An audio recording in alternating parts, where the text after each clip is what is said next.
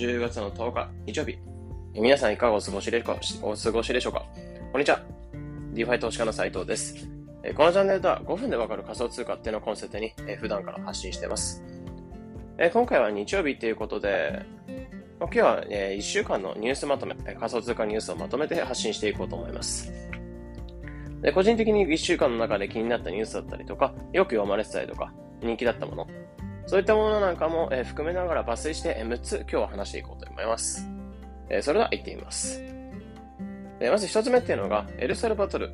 ビットコイン支払いを利用すると、えガソリン代安くなるよっていうところのニュース。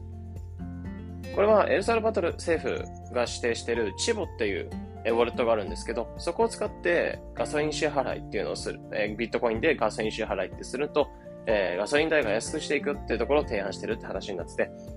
どれぐらい安くなるかっていうと、1ガロンあたり0.2ドルなんで、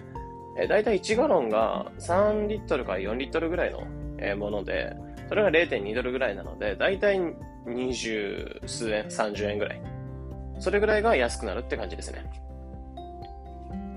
で、国民から、えー、ここは、えー、もちろん、賞賛の声なんかもあるんですけど、やっぱりガソリン代自体が高いよ。なので、そのガソリン代自体を別にビットコイン支払いとか、そういった条件をつけずにガソリン代自体を少し安くしてほしいっていうなんか声も上がってるそうですね。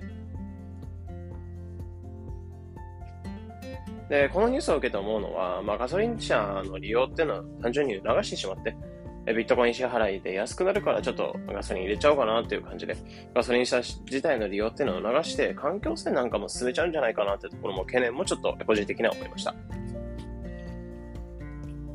で二つ目っていうのが、えー、韓国、来年1月から仮想通貨税20%っていうのを導入を考える。NFT っていうのは対象外ってところのニュース。これは韓国が来年22年の1月から仮想通貨税っていうの取り入れ計画のつて、所得が2100ドル、まあ、約23万円超えてくると、そこから20%かかってくるって感じですね。で最近盛り上がっている NFT に関する売り上げ NFT をデジタルアートを入れました。で、それの売り上げっていうのは、この仮想通貨税には含まず、考えていく、雑所得で考えていく、考えていくそうですね。単純に今後の発展とかも、えー、仮想通貨の発展っていうのを考えて、雑所得とは別に個別に税金を取り、えー、国の財源にしていくんじゃないかなってところ考えが狙いが見られます。で、三つ目っていうのが、映画チェーンがビットコイン支払いできる電子カードを発行へってところ。これは年内に、えビットコインだったりとか、イーサリアムだったりとか、映画チケットをその仮想通貨で決済できるようにしていくことを狙ってるアメリカの映画チェーン AMC エンターテイメントが、え今回ビットコイン、ビットコインで支払いができる電子カードっていうのを発行したって形です。そうですね。劇場だったりとか、主にビットペイ経由での決済になっていて、ウェブサイトや劇場だったりとか、そこで、えー、買える電子カードだったか、電子カードになってますね。なので、ビットコイン支払い、まあ、現金とか、えクレジット決済以外にも、ビットコインで買える電子カードが発行されるって感じですね。まあ、今後はビットコインで映画チケットだけではなく、ポップコーンだったりとか、ジュースだったりとか、えー、あとはマイル、えー、マイル券とか、あとはグッズだったりとか、そういったものが仮想通貨で買える未来っていうのも楽しみなのかなってところも思いました。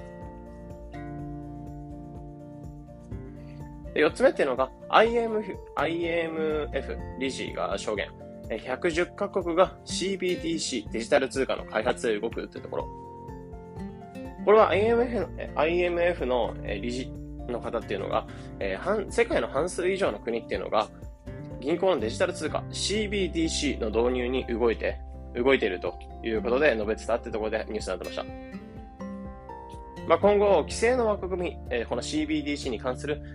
規制の枠組みなんかも作っておけば、えー、他の国なんかも導入しやすいんじゃないか。だからその規制の枠組みなんかも準備していく必要があるんじゃないかなってところも言ってました。まあ、今であれば仮想通貨、あとはステーブルコインだったりとか、まあ、今回言った CBDC、デジタル通貨だったりとか、っていう形で、いずれその紙の札っていうのが見ることが、見ることが本当に珍しくなるんじゃないかなってところを感じました。で、5つ目っていうのが、メタマスク、DeFi での利用を進める、3社と提携っていうところ。これは、ウォレットサービスを提供するメタマスクっていうところが、企業向けに DeFi サービスだったりとか、その提供しているサービスがあるんですけど、そのサービスをやる上で3社と、ビット GO だったりとかを含めて3社を、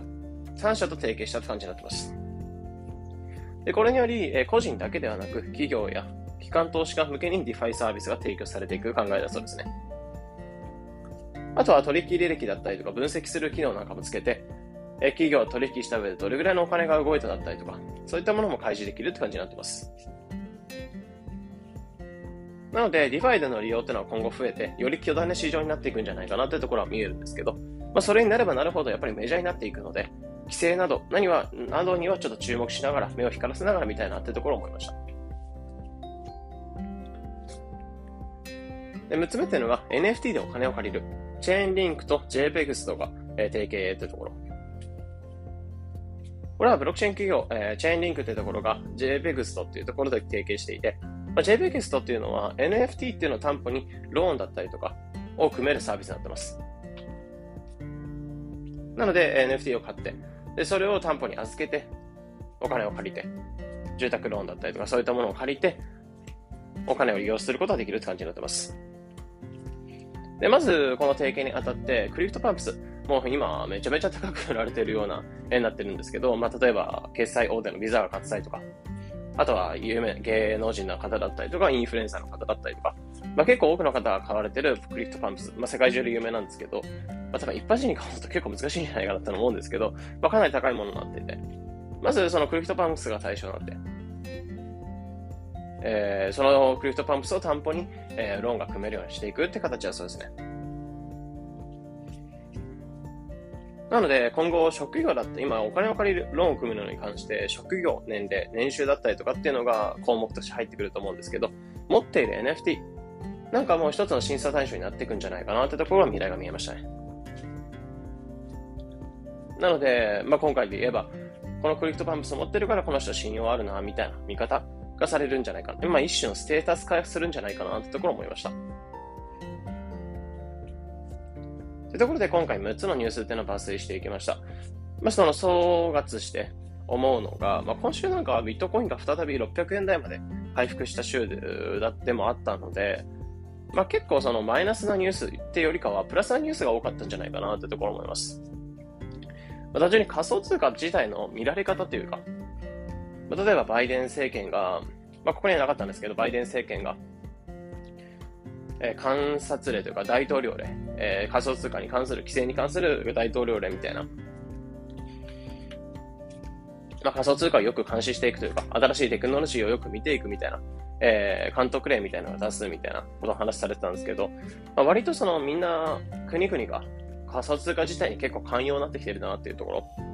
まあ、仮想通貨の見られ方が変わってきたっていうのを感じますね。単純にどう規制するかっていう感じじゃなく、最近なんかはどう仮想通貨と付き合うか、なんかが問われてる、まあ、考えられてる印象なんかも受けました。まあ、仮想通貨税っていうの導入だったりとかっていうのも考えてたりとか、まあ、雑所得でなく税金を別に取る形に、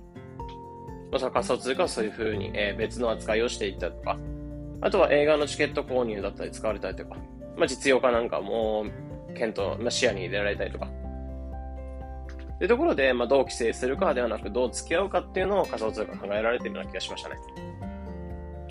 なんですけど、もちろんやっぱり、まあ、自分も含めてそうなんですけど、ニュースっていうのは自分が見たいようなニュースしか見られない部分もあるので、やっぱり、まあ、気になってニュースが目に入って、それを摂取していくって感じだと思うんですけど、やっぱり見たいニュースしか見れない世の中で側面もあっちゃうので、やっぱり一番自分自身の考え方、まあ、そのプラスのニュースばっか取り入れて、マイナスのニュース全く取り入れずに、え仮想通貨を見ていくみたいなこと、まあ、えー、うがった目とか、偏った目見方してしまう部分もあるので、そういった情報収集の仕方っていうのはちょっと気をつけたい分野ではあるなというところを思いました。というところで、今回は6つの、え、ニュースというのを抜粋して話していきました。このような形でこのチャンネルでは仮想通貨についてできるだけ分かりやすくお伝えしています。日々の情報収集やトレードにお役立てください。それでは、良い一日を。